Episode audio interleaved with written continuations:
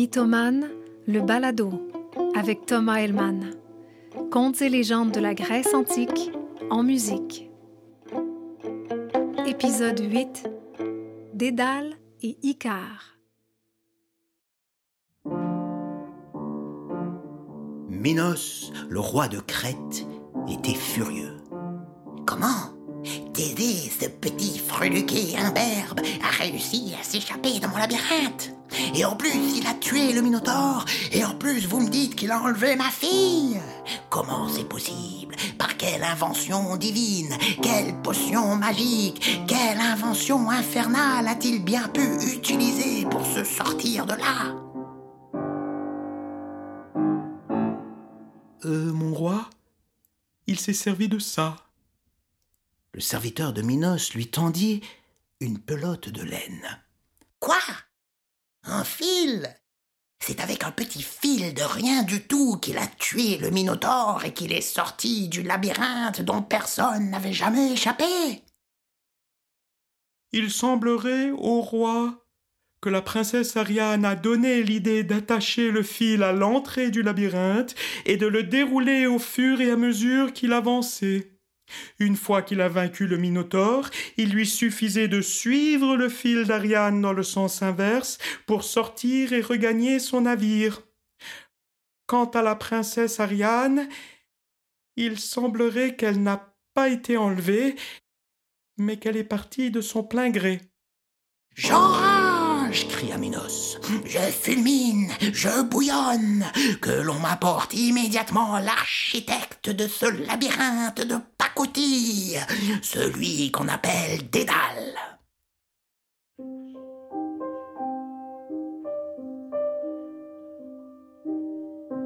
Dédale, c'était un architecte légendaire. Un artiste, un inventeur connu de tous. Il avait construit des palais fabuleux, inventé toutes sortes d'objets comme la hache, la scie, la colle et le vilebrequin. Ces sculptures étaient si ressemblantes, si vivantes, qu'un jour Hercule lui-même, croyant que l'une d'elles était en train de le narguer, la pulvérisa de son poing. Mais sa plus grande création, la plus célèbre, c'était le labyrinthe de Crète. Jugé inviolable, tous ceux qui y entraient y restaient jusqu'à la fin de leur jour. Oh, Dédale, dit Minos. Ton labyrinthe inviolable, eh bien, il y a un petit freluqué de rien du tout qui s'en est sorti avec une pelote de laine. Tu m'as bien entendu Une pelote de laine. Dédale n'était pas surpris, car c'était lui-même qui avait donné l'idée à Ariane quand elle était venue le voir en pleurs. Il avait été touché par la pureté de l'amour de la jeune princesse et par son dévouement envers Thésée. Il n'en dit rien à Minos. Tu l'as construit, ce labyrinthe, hein? Tu dis qu'il est sans faille, hein? Eh bien maintenant, tu vas aller le tester, tiens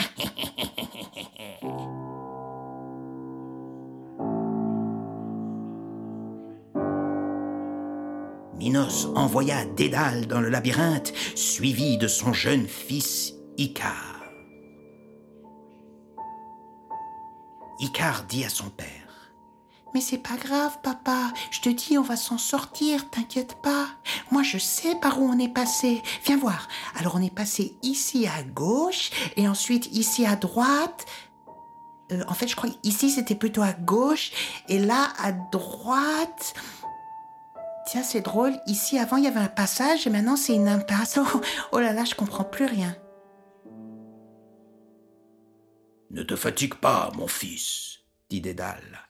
C'est moi qui ai construit ce labyrinthe, et je sais qu'une fois qu'on y entre, on n'en sort plus, à moins d'avoir entre ses mains le fil d'Ariane.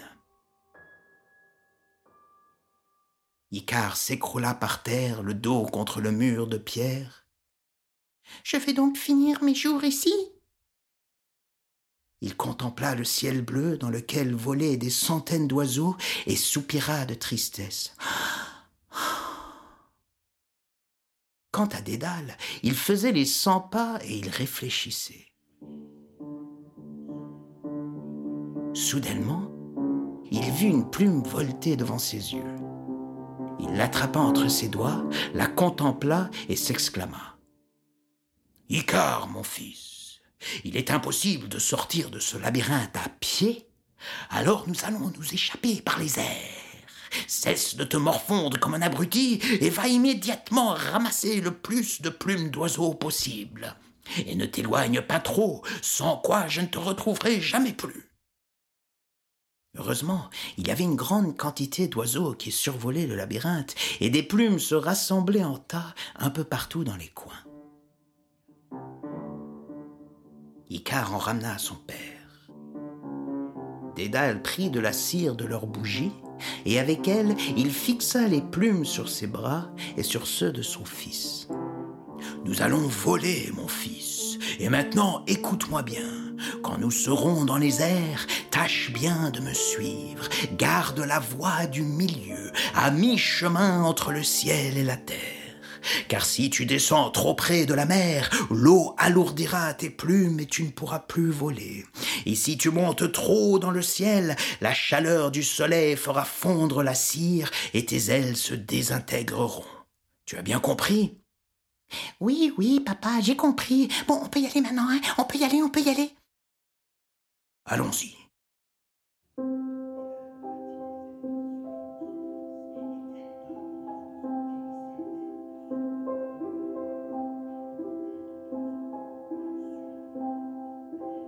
Dédale battit des ailes suivies de son fils, et tels deux gros oiseaux, ils s'élevèrent au-dessus des murs du labyrinthe. Ils montèrent de plus en plus haut, survolèrent la ville, les gens n'en croyaient pas leurs yeux. C'est l'architecte et son fils. C'est pas possible. Ils volent. Pour la première fois de l'histoire, il y a des humains qui volent. Ce n'étaient plus des hommes. Ils avaient l'allure de Dieu. Même Minos, sur le balcon de son palais, essayait de rester furieux, mais il était émerveillé. C'est incroyable. Ah non, c'est incroyable. Oh, mais je suis furieux, je suis furieux, mais c'est incroyable. Je suis furieux, mais oh là là, qu'est-ce que c'est beau.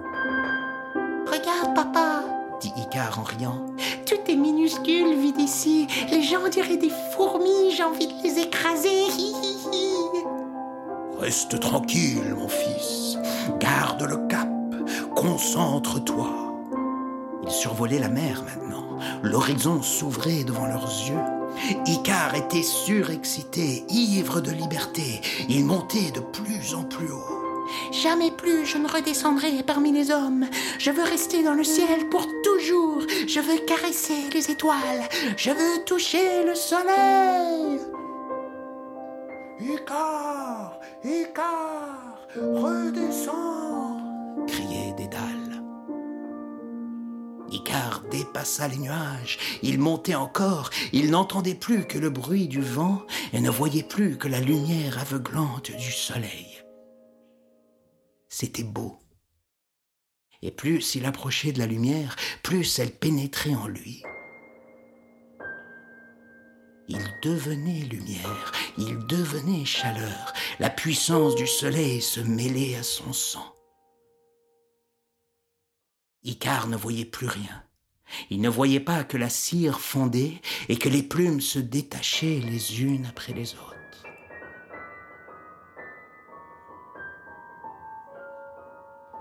Soudainement, ses ailes se désintégrèrent.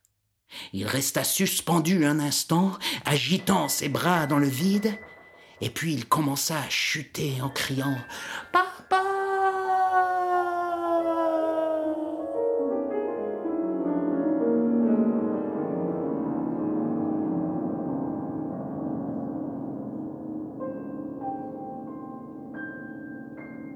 Dédale impuissant observa son fils chuter dans la mer et disparaître sous les flots, ne laissant derrière lui que quelques plumes flottant à la surface des vagues. Désormais on appellerait cette mer la mer Icarienne.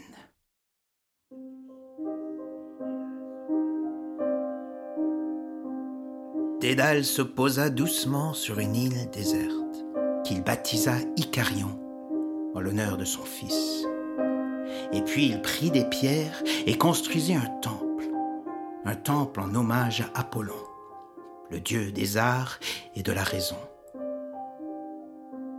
Une fois le temple complété, Dédale y déposa ses ailes et renonça à voler pour toujours. Les dieux n'aiment pas que les humains s'approchent trop de leur domaine. Ils n'aiment pas qu'ils se mesurent à eux. Dédale et Icar ont été les premiers humains à voler. Mais à quel prix?